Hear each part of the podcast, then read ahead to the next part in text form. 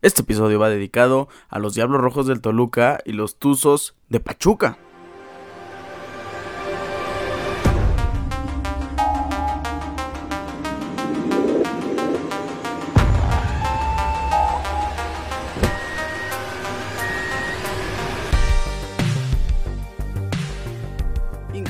Estoy súper contento con el resultado y lo que tendremos este jueves y este domingo en la final de la Liga MX, dos equipos que realmente lo merecen, dos equipos que no se rigen por el poder financiero, dos equipos que tienen un estilo de juego bastante admirable y eso me encanta bastante. Tendremos una muy muy buena final de la Liga MX y ya estaremos comentando más acerca del tema. ¿Cómo están? Hoy es lunes 24 de octubre y también les doy la bienvenida a una emisión más, episodio número 144 de este su programa Deportes Ricardo Cerón Podcast. Hoy tenemos un programa muy interesante de que hablar. Hoy tenemos que hablar de las 5 mejores ligas del planeta. La jornada eh, se turnan entre la 11, 12 y 13 de la Bundesliga, la Liga 1 de Francia, la Liga de España, la Premier League de Inglaterra y la Serie de Italia. Hablaremos de la Liga MX, eh, todo lo que pasó en las semifinales de vuelta y la previa de la final del torneo Apertura 2022. También hablaremos de toda la previa de la Champions League. Regresa el mejor fútbol de todo el planeta y ya son partidos muy decisivos para definir cómo van a quedar los grupos de cara a la fase de eliminación directa, a la fase de knockouts. También hablaremos de mexicanos en Europa, toda la actividad de nuestros mexicanos en el viejo continente. En la NFL hablaremos de la semana número 7, la previa del Monday Night Football y también hablaremos de la predicción de la semana número 8, precisamente del jueves por la noche, el partido que enfrenta a Ravens en contra de Tampa Bay Buccaneers en el Fantasy. Hablaremos del jugador top por posición y comentaremos los resultados de todos los partidos de nuestra liga y en la Fórmula 1. Para terminar esto, hablaremos del GP de Estados Unidos y es semana de carrera y la semana de carrera más interesante de todo el año para nosotros, el GP de México 2022. Comenzamos.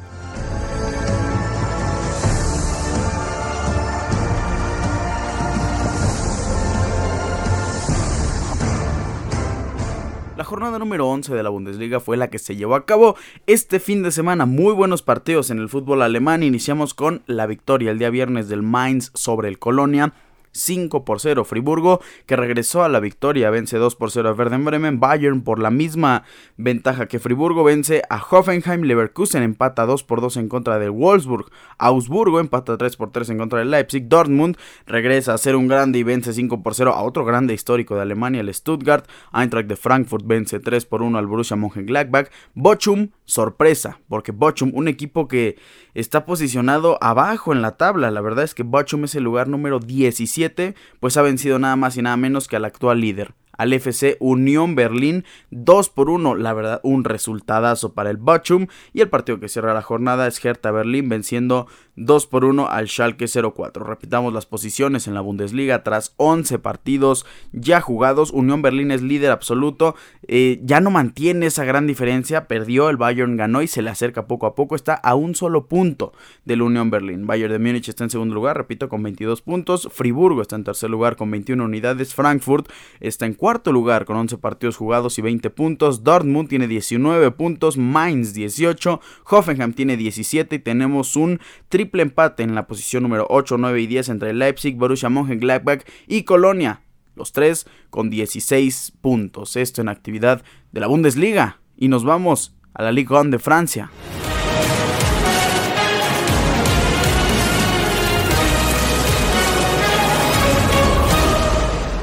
La Liga de Francia abrió su jornada número 12 precisamente con el equipo principal, con el Paris Saint-Germain visitando a la Ajaccio, pues Paris Saint-Germain venció 3 por 0, doblete de Kylian Mbappé. Primero, el francés anota gol al minuto 24, después llegó el argentino Leo Messi para anotar el gol al minuto 78 y Mbappé cierra este contundente 3 por 0 eh, para el Paris Saint-Germain al minuto 82. El Paris Saint-Germain tuvo 11 remates, 6 remates al arco. Ajaccio tan solo tuvo un remate al arco y muy poca posesión al 35% y el Paris Saint-Germain tuvo 65%. El siguiente partido ya en día sábado, Olympique de Lyon vence de visita 2 por 1 a Montpellier, Lens vence 1 por 0 de visita al Olympique de Marsella, Rennes vence 2 por 1 a Angers, Toulouse empata contra Racing de Estrasburgo. Stade Breton vence eh, lastimosamente, porque era un partido muy interesante por parte de Clermont, que no pudo concluir con goles. Tuvo muchas oportunidades, los remates sí fueron más por parte de Stade Breton, pero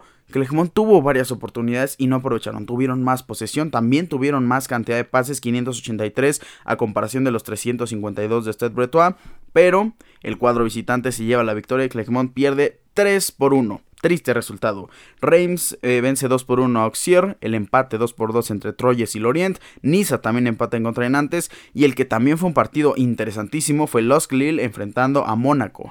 el partido que cierra la jornada número 12, 4 por 3 vence Los Lille al cuadro del Principado. Fue un muy muy buen partido y a mí me encantó verlo. ¿Cómo están las posiciones en Francia? Paris Saint Germain evidentemente es líder, ya se separa por 5 puntos del segundo lugar. Lens tiene 27 puntos, Lorient también tiene 27 puntos, Rennes está en cuarto lugar con 24, Olympique de Marsella tiene 23 unidades, Los Lille está en sexto con 22 puntos, que pasa con esta victoria sobre Mónaco precisamente al cuadro, eh, repito, del Principado con 21 puntos, Olympique de Lyon tiene 17 y en noveno lugar está Clermont, el que cierra el top 10 es Toulouse con un total de 16 puntos. Todo esto en actividad de la Ligue 1 de Francia y nos vamos a la Liga Española.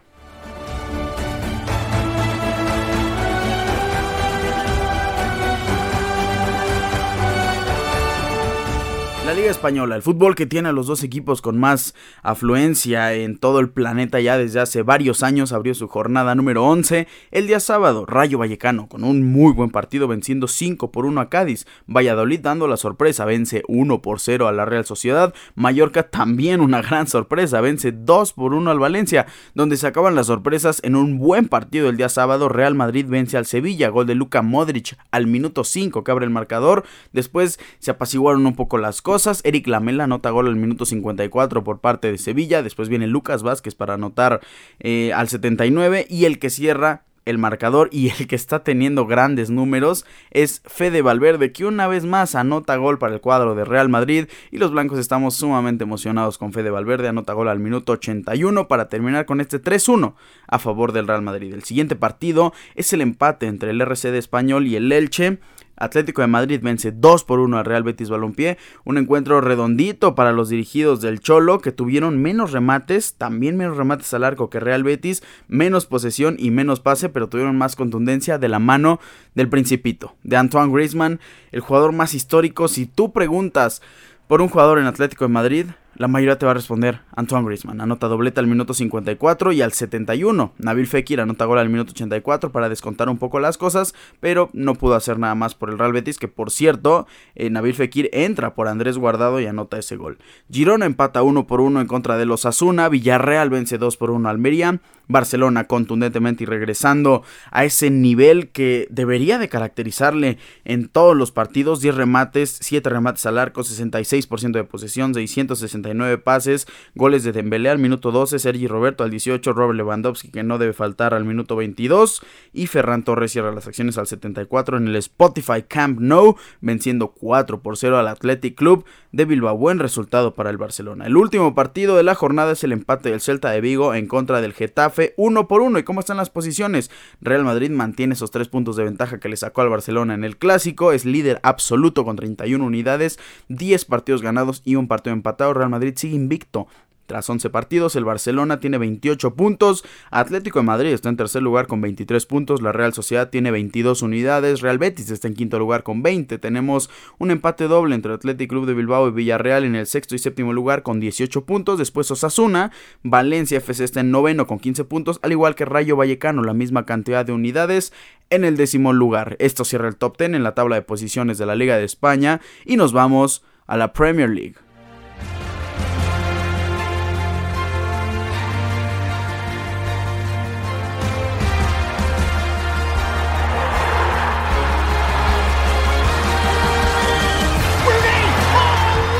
Comentemos la Premier League, comentemos el mejor fútbol del planeta que ya tuvo actividad de jornada número 13. Precisamente acabó el día de hoy con el partido entre West Ham y Bournemouth. ¿Qué partido abrió la jornada? Nottingham Forest el día sábado en contra de Liverpool. Y la sorpresa también de la semana Nottingham Forest vence 1 por 0 a los dirigidos de Jurgen Club. Interesantísimo resultado, muy bien por Nottingham Forest que estaba teniendo resultados bastante lamentables. Everton vence 3 por 0 a Crystal Palace. Manchester City, como de costumbre, gana y gana bien. Vence 3 por 1 a Brighton. Doblete de Erling Broad Haaland al minuto 22 y al 43. Gol también de Kevin De Bruyne. Trossard es el que anota el gol por parte de Brighton al minuto 53, que no mueve absolutamente nada para el Brighton. Chelsea en contra Manchester United. Este partido tenía mucha expectativa, todos lo vimos el día sábado, pues el resultado final fue un empate uno por uno.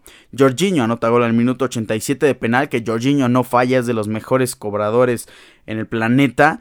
Y ahí esperábamos un Chelsea que ya venciera a Manchester United, otra victoria otra derrota, perdón, para el, para el cuadro de Eric Ten Hag. Y no, llegó el flamante refuerzo procedente del Real Madrid Casemiro para anotar gol al minuto 94 y empatar las cosas para el Manchester United. Leicester City vence de visita 4 por 0 a Wolves, Aston Villa 4 por 0 a Brentford, Southampton logra hacer la hazaña y le empata al líder absoluto al Arsenal. Eh, Shaka anota gol al minuto 11 para abrir el marcador y Armstrong anota gol al minuto 65 para poner el, el empate en St. Mary's Stadium y Buen resultado, me encantó este resultado porque Arsenal ya se estaba escapando, Arsenal estaba ya eh, viéndose muy superior ante Manchester City principalmente, sí esperábamos ese encuentro, apenas van 13 partidos, pero creo que quitarle esos puntos al Arsenal hace que la liga se ponga mucho, mucho más pareja y que Arsenal tenga un golpe de realidad y que suba en su nivel de juego una vez más. Fulham vence 3 por 2 a Leeds United, Newcastle vence 2 por 1 a Tottenham Hotspur, Newcastle el nuevo millonario ya dando frutos. Y West Ham el día de hoy vence 2 por 0 al Bournemouth desde el Estadio Olímpico de Londres. Eh, gol de Kurtzuma al minuto 45 y Benrama al minuto 92 de penal. ¿Cómo están las posiciones en la Premier League, el máximo fútbol del mundo, la mejor liga del planeta? Pues, como ya dijimos, el Arsenal sigue siendo líder, pero ya se le acerca peligrosamente el Manchester City. Ahora solo está a dos puntos. Arsenal tiene 28 y el City tiene 26. Tottenham está en tercer lugar.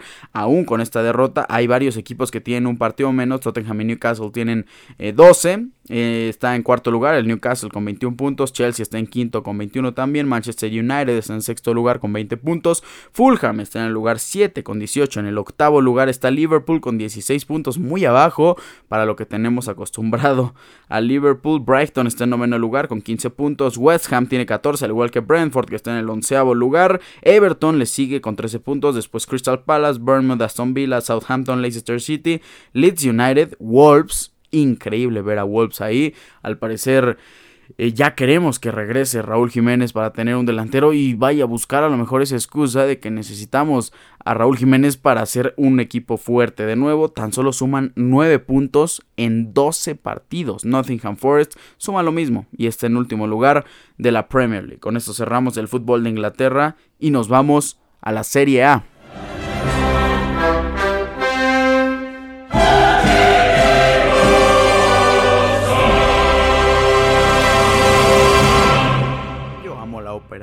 de la serie. Es un increíble himno. La jornada número 11 de la serie abrió el día viernes presentando al equipo que genera más revuelo, evidentemente, la Juventus de Turín. Y vaya que jugó muy bien el cuadro de Turín 4 por 0 la vecchia señora vence al Empoli. Buen partido, goles de Moise al minuto 8, el estadounidense Winston McKinney al minuto 55 y Adrien Rabiot al minuto 82 y al minuto 90 más 4 Salernitana vence 1 por 0 al Spezia. Milan se enfrentaba al Monza 4 por 1 goles de Brahim Díaz al minuto 16 y al 41. Divo Corilla al minuto 65 y Rafa Leao que es la joya del Milan anota gol al minuto 84. Ranocchia fue el autor del gol por, por Monza al minuto 70. El Inter vence 4 por 3 de visita a la Fiorentina. Fue un buen partido y muy, muy parejo este encuentro.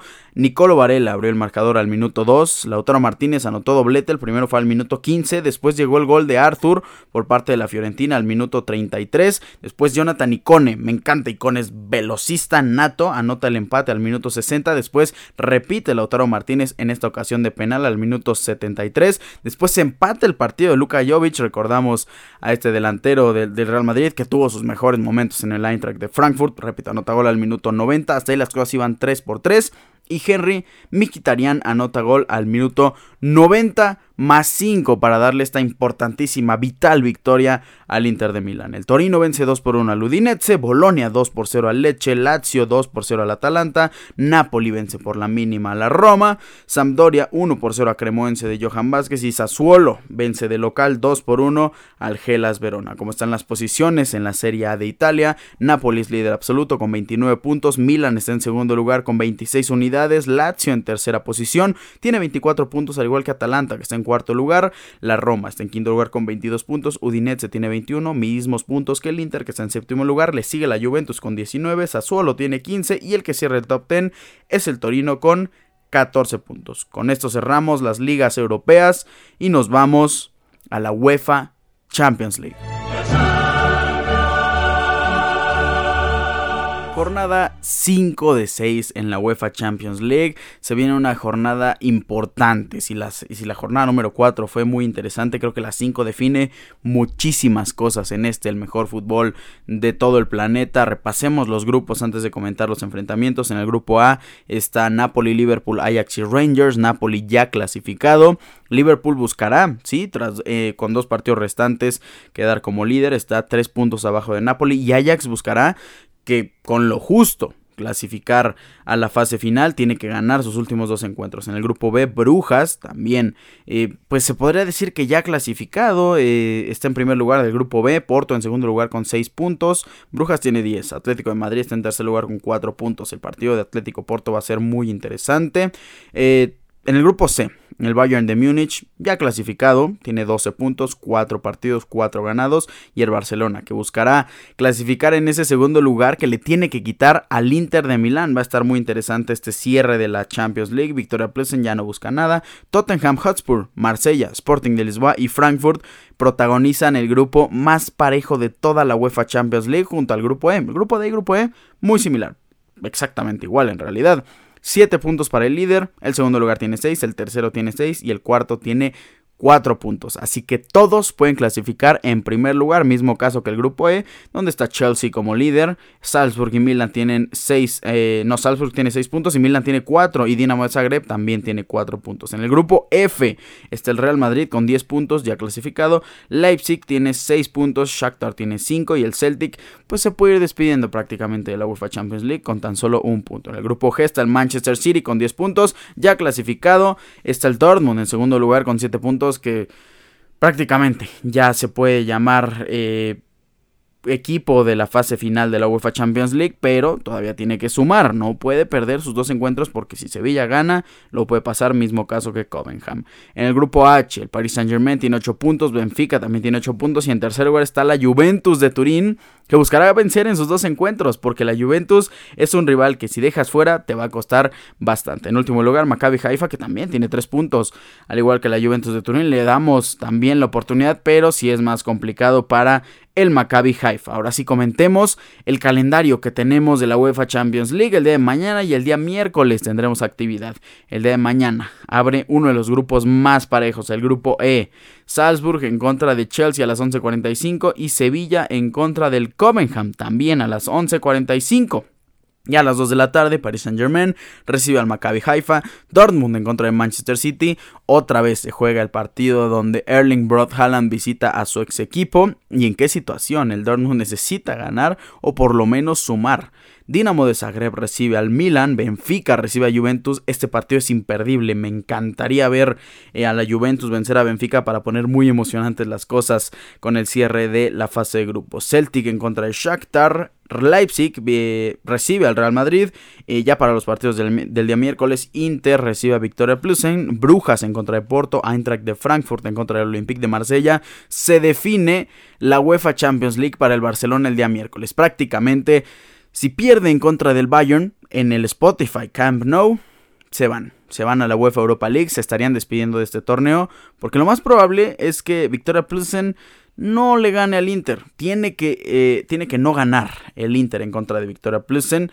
Eh, también tenemos el partido de Ajax en contra de Liverpool y cerramos también esta jornada con tres buenos encuentros. Atlético de Madrid en contra de Bayer Leverkusen, Tottenham en contra de Sporting de Lisboa, este partido también es muy importantísimo, y Napoli en contra de Rangers, que para Napoli ya prácticamente es ir a jugar, hacer check y listo porque el cuadro napolitano tuvo una increíble inicio de fase grupos. Cuatro muy buenos encuentros, cuatro muy buenas victorias. Muy bien por Napoli y esto cierra la jornada 5 de 6 de la UEFA Champions League. No se lo pueden perder porque va a estar muy interesante interesante la búsqueda por clasificar a la fase final, repito, el día de mañana martes y el miércoles. Todo esto en actividad de la UEFA Champions League y nos vamos a mexicanos en Europa ha llegado el momento de comentar toda la actividad de nuestros paisanos en el viejo continente. Como siempre iniciamos con Raúl Jiménez, nuestro lobo mexicano, que aunque no juega, se le menciona. Ya tiene varios meses y empieza a ser preocupante. Tata Martino ha comentado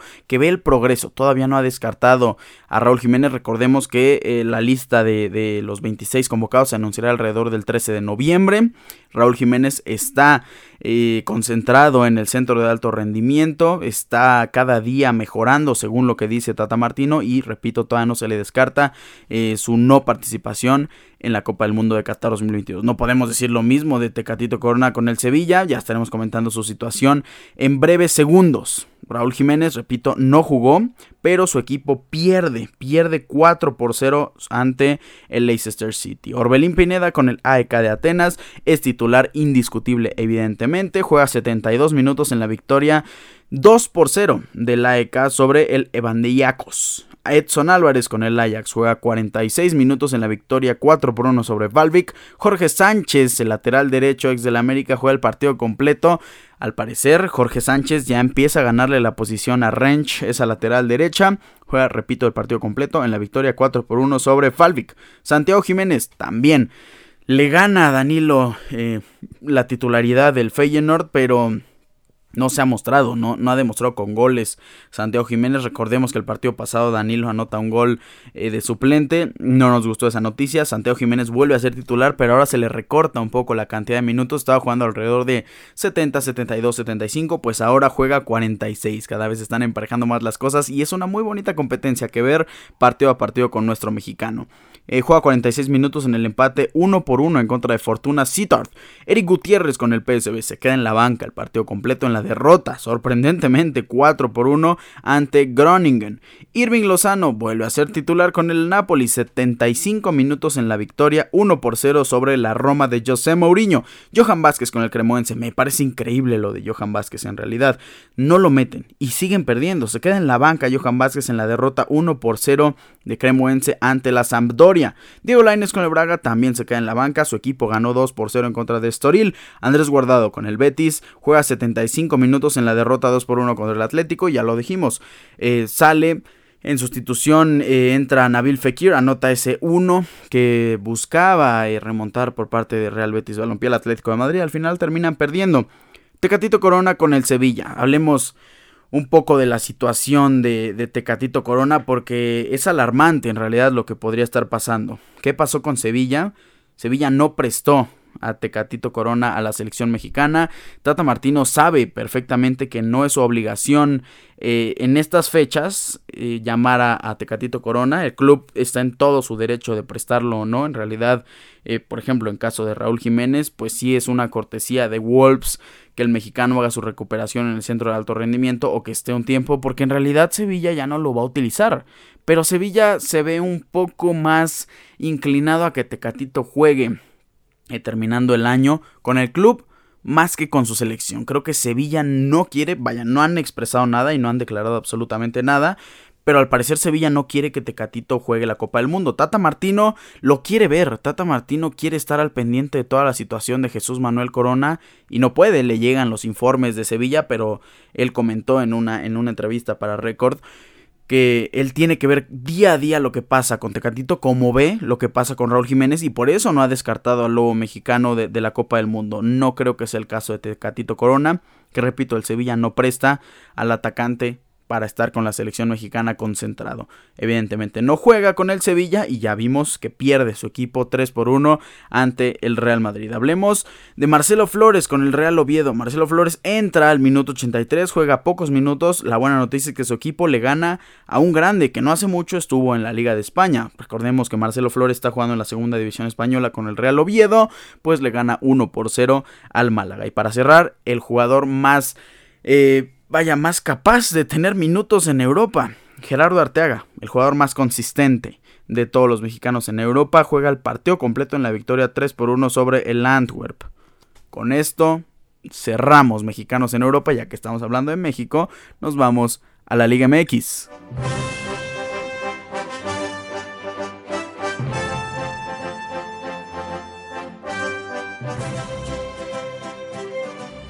Ya está definida la gran final de la Liga MX y me consta, he visto a varios aficionados americanistas que este torneo en particular les dolió hasta el alma. De verdad pensaban que iba a llegar la 14 en este semestre, pues me es grato informar que no va a ser así. La final la protagonizarán dos buenos equipos que ya habían estado bajo la sombra, un poco menos Pachuca, pero Toluca sí, ya tenía mucho tiempo sin, sin estar en una gran final. Pues ahora con estos grandes refuerzos que no gastaron en realidad demasiado, supieron escautear, supieron elegir jugadores que varios equipos ya no querían y lograron reanimarlos, caso de Charlie González, caso de Fernandito Navarro, que vaya, Fer Navarro sí estaba teniendo un gran nivel en Pachuca, en León, y llega para reforzar muy, muy bien al, al cuadro de Toluca, también Mosquera en la defensa, regresa Thiago Volpi a la Liga MX, Claudio Baeza haciendo un gran papel como capitán, me encanta ver en la media eh, del, Toluca cuando entra Jordan Sierra, Leo Fernández que regresa de estar muy apagado en León, regresa a ser el 10 de Toluca y ya vimos lo mago que es. Es increíble ver a Meneses en la, en la banda de, de Toluca y ahora si nos pasamos al lado de Pachuca, vaya que también eh, la adición de varios jugadores, creo que Pachuca radica más con el juego en equipo y eso ha sido siempre. Pachuca con jugadores jóvenes muy muy buenos, me encanta eh, ver ahí a Austari en la portería, Kevin Álvarez que lo he expresado es mi lateral derecho favorito por mucho en el fútbol mexicano, la Muralla Murillo que lleva muchos años siendo líder de esa defensa, la media, la media es invaluable en realidad, Eric Sánchez con el número 10 y Luis Chávez que Luis Chávez para mí debería ir al mundial sí o sí jugadores jóvenes. Vamos a poner un ejemplo. Pachuca metió en la semifinal de vuelta a eh, Israel Luna, jugador número 100 del Pachuca. O sea, de verdad que se atreven a poner a las fuerzas básicas. Almada creo que le llegó como anillo al dedo a Pachuca. Vemos a Víctor Guzmán en un gran momento. Romario Ibarra. Y vaya, no hay que hablar más del delantero Nico Ibáñez. En fin, los cuadros que llegan a jugar esta final de la Liga MX son impresionantes y de verdad que van a protagonizar una muy buena final digna para el espectáculo porque son equipos que a lo mejor no puedes odiar, no, no puedes decir eh, a comparación como el Cruz Azul, Pumas, América, Chivas, a lo mejor Tigres, Monterrey, no generan tanta potencia mediática y eso hace que se goce en realidad un partido de fútbol. Fuera de que queremos que gane a alguien o no, se goza porque son equipos humildes y son equipos que no lastiman a nadie en realidad. Ahora, ¿cómo quedaron las semifinales de vuelta? El América empata uno por uno en contra de Toluca, como lo dijimos aquí. E iba a llegar al América, llegó, se le anuló un gol a Henry Martin al minuto 92, que por cierto agregó 8 al árbitro injustamente a mi parecer. Henry Martin anota gol al minuto 92 y hasta ahí pensaba yo en lo personal que el América estaba en la final. Pues eh, un pasito de Henry Martin, unos escasos centímetros que calzara eh, unos dos números menos iban a hacer que valiera ese gol. El pie estaba adelantado y la raya del área fue la que comprueba todo para que Toluca clasifique a la final de la Liga MX. Y en el otro partido que estaba ya prácticamente definido, pues Pachuca llegó a ganarlo. 6 por 2 el global sobre los Rayados de Monterrey. Ahora hablemos de la final, la previa de la gran final de la Liga MX. Ida y vuelta, ya sabemos ese negocio. En lo personal me encantaría que fuera a un solo partido. Eh, vaya, si no hubiera forma de tener un estadio neutral en la final, que sea en el estadio del equipo que sumó más, en este caso el Pachuca. Pero como no es así, se juega en ambos estadios. La ida será el día jueves 27 de octubre a las 8 de la noche. Ya hemos eh, visto este oficial, este anuncio oficial. La ida se jugará en punto de las 8 o 6 de la noche el día jueves 27 de octubre. Eh, así que ya sabemos, en el estadio Nemesio 10, Toluca como local recibiendo a los Tuzos de Pachuca. Y la vuelta se jugará en el estadio Hidalgo. Vaya que estará repleto de gente. Vimos partidos de liguilla en torneos pasados donde no cabían, donde en realidad se metieron más personas de las que estaban permitidas. Pues la final será el día domingo, este domingo 30.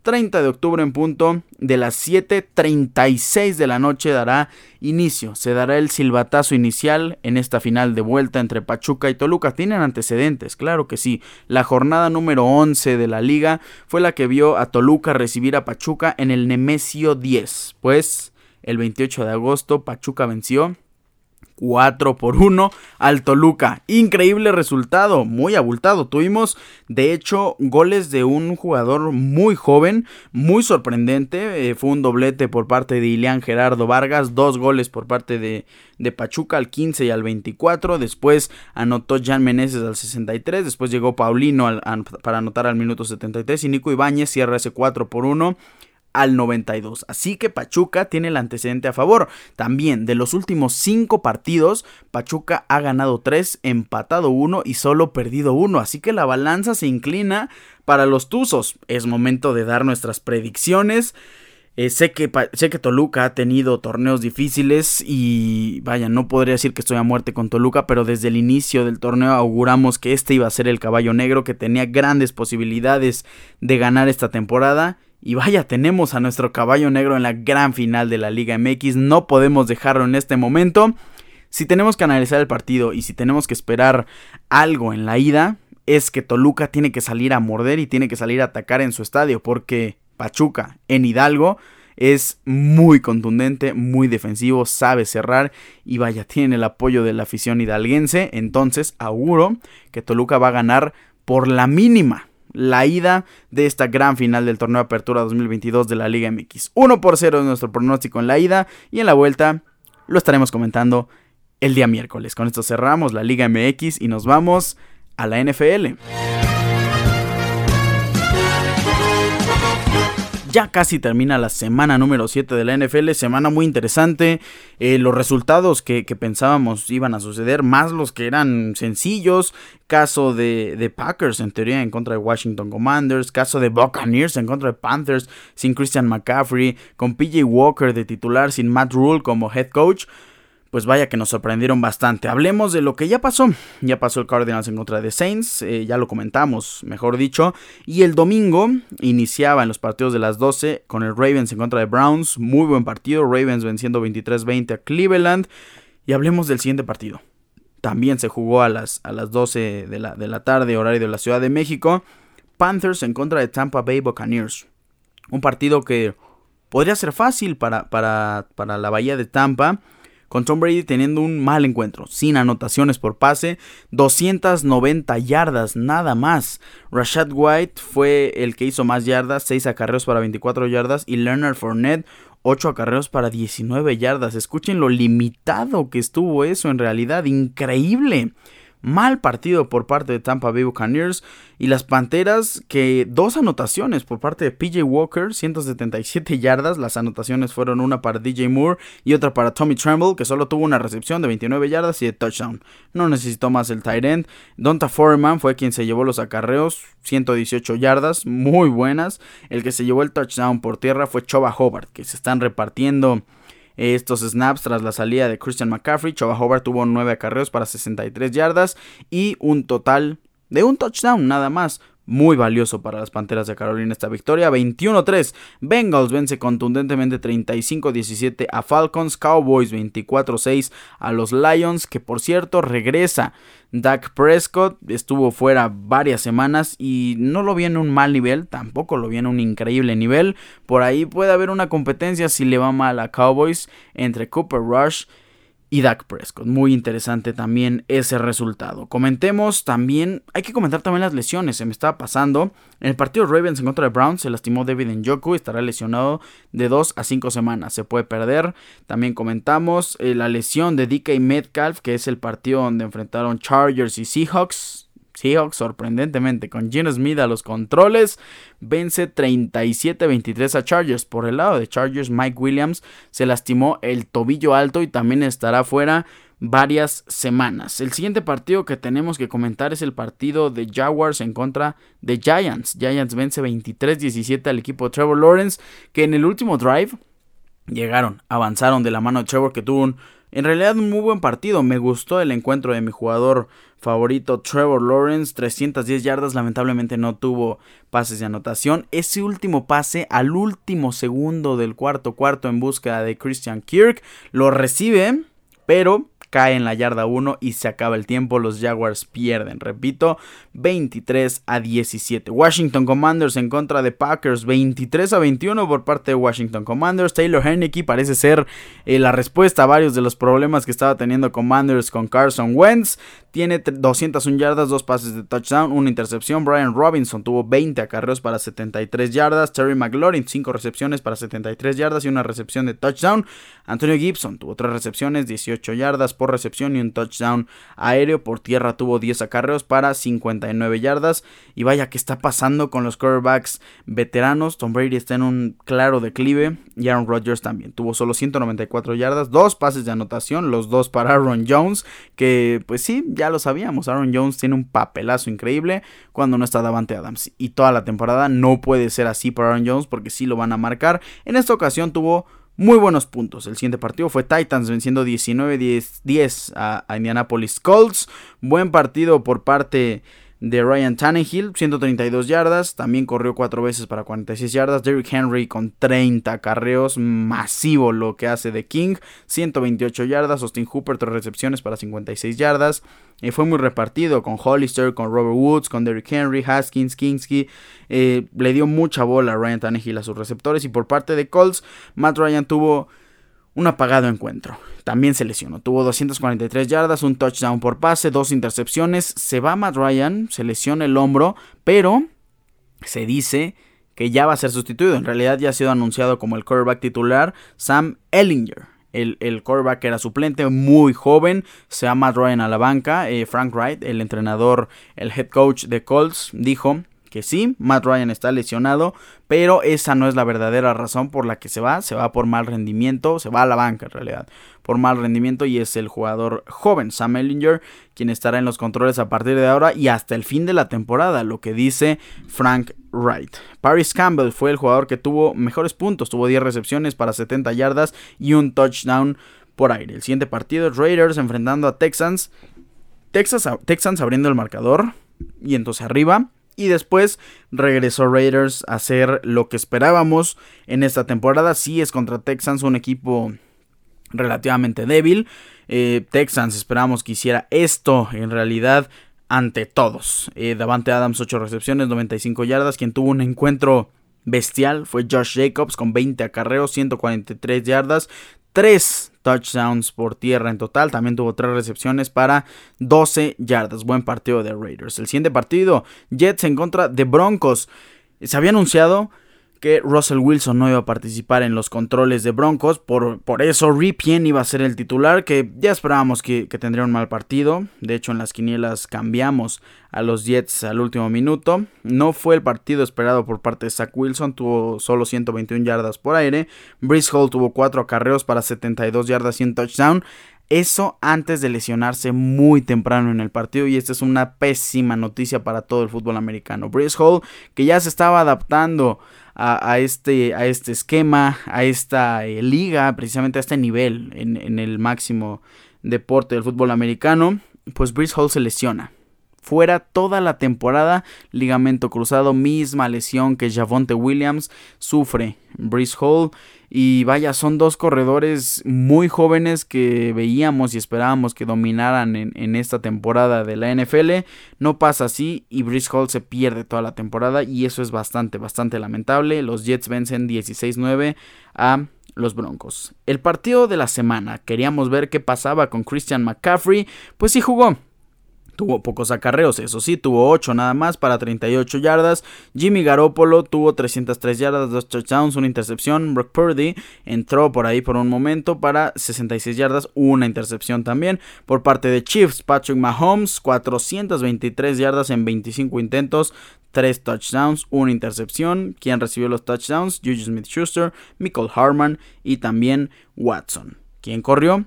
Eh, Clyde Dorseler corrió 6 veces para 32 yardas. Asaya Pacheco eh, corrió 8 veces para 43 yardas. Nicole Harman corrió 2 veces para 28 yardas y 2 touchdowns por tierra. Chiefs vence 44-23 a los 49ers de San Francisco.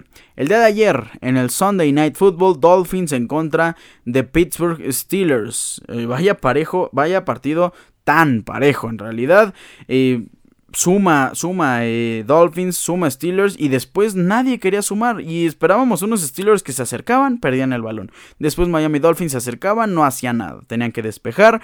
El partido estaba para quien hiciera eh, la siguiente anotación en realidad, pues nadie anotó. Dolphins termina ganando 16-10 a los Steelers. Tua Tagovailoa 261 yardas, un pase de touchdown. Ese pase fue para Raheem Mostert que tuvo 4 recepciones y 30 yardas. Además, Raheem Mostert corrió 16 veces para 79 yardas. Por parte de Pittsburgh Steelers, Kenny Pickett regresó a tomar los controles, 257 yardas, un touchdown, pero tres intercepciones. Najee Harris tuvo 17 acarreos para 65 yardas. El receptor que tuvo eh, más atrapadas de balón fue Pat Fairmouth con 8 recepciones para 75 yardas. George Pickens tuvo 6 recepciones para 61 yardas y ese pase de touchdown por parte de Kenny Pickett. Repito, Dolphins vence en el Sunday Night Football y el día de hoy tenemos Monday Night Football, Patriots en contra de Chicago Bears. Regresa Mac Jones, vamos a ver qué pasa con Justin Fields. Creo que gana Patriots. Pero por ahí nos pueden dar la sorpresa. Los Bears es un partido muy interesante, repito, el día de hoy a las 7:15 de la noche, horario de la Ciudad de México. También tenemos la previa de la semana 8, Buccaneers en contra de Ravens. Abren el Thursday Night Football este par de buenos equipos, Buccaneers, con la incertidumbre de qué puede pasar. Pues vamos a dar rápidamente el pronóstico. Nos vamos con Baltimore Ravens porque en Buccaneers empezamos a dejar de confiar. Vaya, no se confíen en realidad ustedes, por ahí puede dar la sorpresa a Tampa, pero nosotros sí nos vamos con Baltimore Ravens el día jueves 27 a las 7:15 de la noche. Disfruten el Patriots Bears y disfruten el inicio de la semana número 8, repito, Buccaneers en contra de Ravens. Esto en actividad de la NFL y nos vamos al Fantasy Football. Vámonos al Fantasy Football. Eh, hoy tenemos Monday Night, todavía no termina la semana. Seguramente todavía hay varios eh, partidos que les hace falta sumar el día de hoy en nuestra Liga de Deportes Ricardo Cerón Podcast Fantasy Football League. Pero antes comentemos los mejores jugadores por posición, las mejores estadísticas de esta interesante semana número 7. Iniciemos como siempre con la posición de quarterback. ¿Quién fue el mejor quarterback esta semana? No hay nadie, no hay discusión. Joe Burrow fue el mejor quarterback con 39.24 puntos, tuvo 481 yardas, 3 pases de touchdown, 0 intercepciones, corrió 3 veces para 20 yardas y también una anotación por tierra. Bengals vence 35-17 a los Falcons. Joe Burrow tuvo un partidazo en realidad. Eh, en, la, en, la, posición de running back ya se nos está haciendo costumbre ver a Austin Eckler como el mejor running back de, la semana. ¿Y cuál es la causa? Porque en realidad tuvo 9 attempts corriendo, 9, 9 carreos para 31 yardas. Un touchdown corriendo, tuvo un fumble que no fue recuperado por parte de, de Seattle Seahawks. Pero pues en realidad es pobre. ¿Qué, ¿Cuál es el fuerte de Austin Eckler? Fácil 12 recepciones, 96 yardas y un touchdown por aire. Vaya que Austin Eckler es un increíble receptor. Creo que tiene una mejor habilidad para recibir eh, saliendo del backfield que para correr. Eh, otro jugador que también le tenemos que dar eh, la buena es Josh Jacobs, 36.50 puntos. Vaya que estuvo muy cerca de Austin Eckler. Tiene que ser mencionado. También me encantó el partido de Kenneth Walker, 28.80 puntos. En la posición de receptor. Nos vamos con Jamar Chase, 33 puntos. Con los receptores de Bengals en realidad. Jamar Chase que tuvo 11 targets, 8 recepciones, 130 yardas, 2 touchdowns. Pero Tyler Boyd también es un gran partido con 9 targets, 8 recepciones mismas que Jamar Chase, 155 yardas y una recepción de touchdown. Vaya que Joe Burrow le lanzó y le lanzó muchísimo a sus receptores este fin de semana. T. Higgins, no crean que tuvo un mal partido, tuvo 14.30 puntos, increíble los tres receptores de Bengals. En la posición de tight end, el mejor tight end de la semana fue, y ya lo merecía, y nada más y nada menos que National Tight End Day, George Kittle. El mejor tight end, ojo, hasta el momento hace falta el Monday Night Football, pero hasta el momento el mejor tight end de la semana número 7 es el tight end que representa el National Tight End Day, George Kittle, 9 targets, 6 recepciones, 98 yardas, una recepción de touchdown, 21.80 puntos en total, rápidamente, el mejor kicker de la semana fue Jacoby, eh, perdón, Jason Meyers, un total de 15 puntos. Y la mejor defensiva de la semana número 7, hablamos de la defensiva de Cowboys con un total de 22 puntos. Titans hizo 19, Cardinals hizo 17. También fueron muy buenas semanas para estas defensivas. Y ahora sí vamos a hablar de los resultados en nuestros partidos, en los partidos de nuestra liga. Iniciamos con el partido que enfrentó o que enfrenta, porque todavía no termina, Jimmy Jacks en contra de Durones de Fuego. Y vaya que este partido se pone cardíaco. ¿Por qué? Jimmy Jacks va ganando 109.06 a 94.82. Lo que proyecta Hurones de Fuego es 104.4. Necesita 15 puntos. Hurones de Fuego. ¿Y quién se los tiene que dar? Pues Damien Harris, el corredor de los Patriots. ¿Complicado? Sí lo es. Pero ¿es posible? Pues sí, claro que es posible. El siguiente partido es Gilbert Team enfrentando a Mike and Corp. Ambos tienen jugadores restantes. Gilbert Team tiene a Ramondre Stevenson, Mike and Corp a Jacoby Meyers, Darner Mooney, Nick Folk. No creo que le gane. Gilbert Team ya tiene 107 puntos, Mike and Corp solo 60.30. Iztapalapa Bills, buena semana por parte de los Iztapalapa Bills que ya ganaron. Whitehorse suma 113.06. Eh, Iztapalapa Bill 127.32 y aún le falta Hunter Henry. El siguiente partido es 49ers Faithful en contra de Ham Gang que al parecer va a ganar su primer partido en la liga. Tiene 0 victorias y 6 derrotas, pero va perdiendo 109.44 a 109.96. Ham Gang solo necesita hacer eh, punto .52 para ganar este encuentro. ¿Quién lo va a hacer? David Montgomery. Pues sí, en realidad David Montgomery tiene que hacer menos de un punto. Vaya que va a ganar Hamgang, obviamente.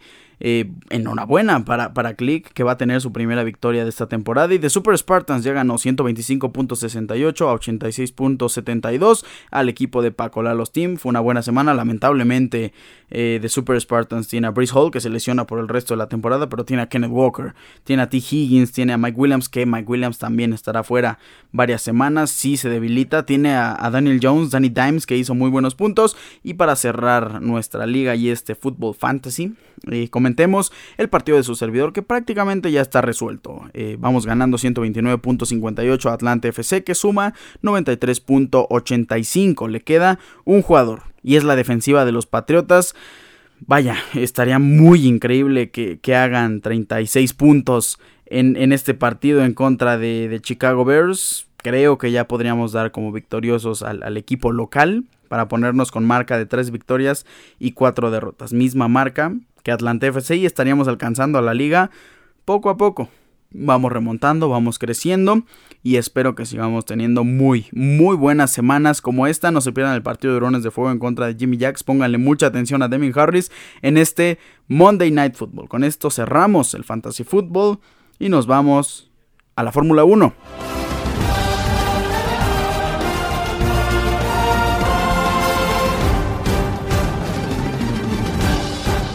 Ya se corrió el GP de Estados Unidos 2022 en la Fórmula 1 el día de ayer y vaya que fue un GP muy emocionante de inicio a fin. Las, perdón, las prácticas 1 y 2 fueron muy sorpresivas. En realidad no lo esperaba para nada que resultara así. Tuvimos la clasificación, se pintó de rojo con Carlos Sainz como pole position.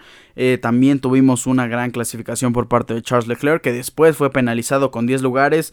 Red Bull también asume una, una penalización para Checo Pérez, que después sí le rindió frutos. Checo Pérez también bajó en, la parrilla de salida, arrancó en el noveno lugar. ¿Y cómo iniciaron las cosas? Carlos Sainz eh, en la primera curva lo rebasa Max Verstappen que largó como segundo lugar, adelanta, Carlos Sainz como que tiene mejor ritmo, quiere apartarse de él al momento de moverse, la verdad es que sí cambia mucho esa trazada que deben tener los autos. Y George Russell es el auto que llega a golpear, a hacer un trompo a Carlos Sainz y a la postre que el piloto madrileño abandonara la carrera. Tuvimos después un accidente por parte de Valtteri Bottas. Tuvimos mucha, mucha emoción. Si ustedes quieren enterarse absolutamente de todo, pueden leer la reseña del GP de Estados Unidos 2022 en el sitio de la logia deportiva.com. Ahí escribí cada vuelta, detalle a detalle de todo lo que pasó en esta gran victoria de Max Verstappen que le, acabó ganando a Lewis Hamilton en las últimas vueltas, la victoria de constructores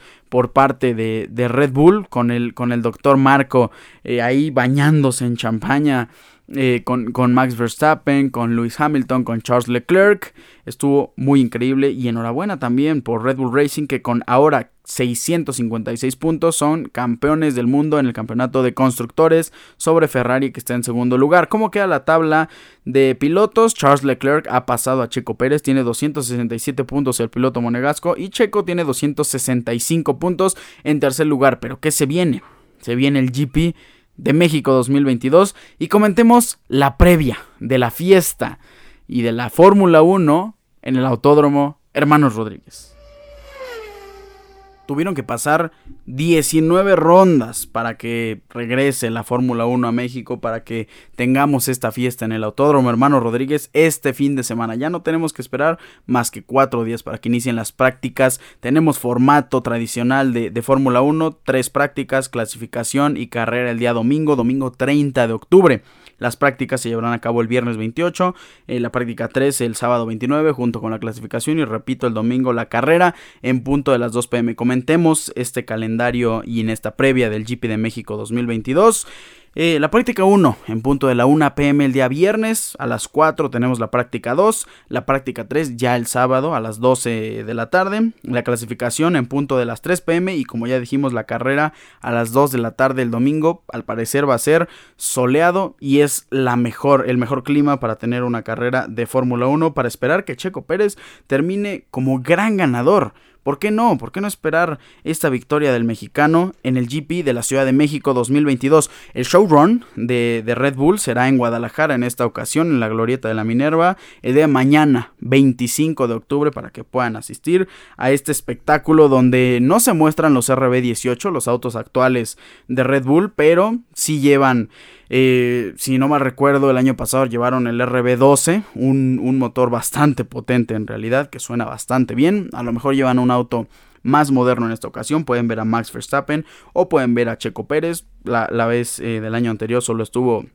el piloto mexicano en las calles de, la Ciudad de México en el Ángel de la Independencia. En fin, va a ser una fiesta completa. De aquí hasta el domingo, toda la semana se celebra el GP de la Ciudad de México. Y el viernes estaremos comentando los pormenores del circuito, de toda la trazada, de todo lo que ha pasado de cara a este increíble premio, a esta increíble semana que sí, ya se definió, pero estamos a la espera de qué pueda ser nuestro mexicano aquí, en su país natal, y esperemos que Red Bull ahora sí le dé preferencia, porque en Estados Unidos, al parecer, eh, Checo Pérez no tuvo la mejor de las carreras, ni tampoco el mejor de los apoyos. En fin, con esto terminamos también el episodio número 144 desde su programa Deportes Ricardo Cerón Podcast.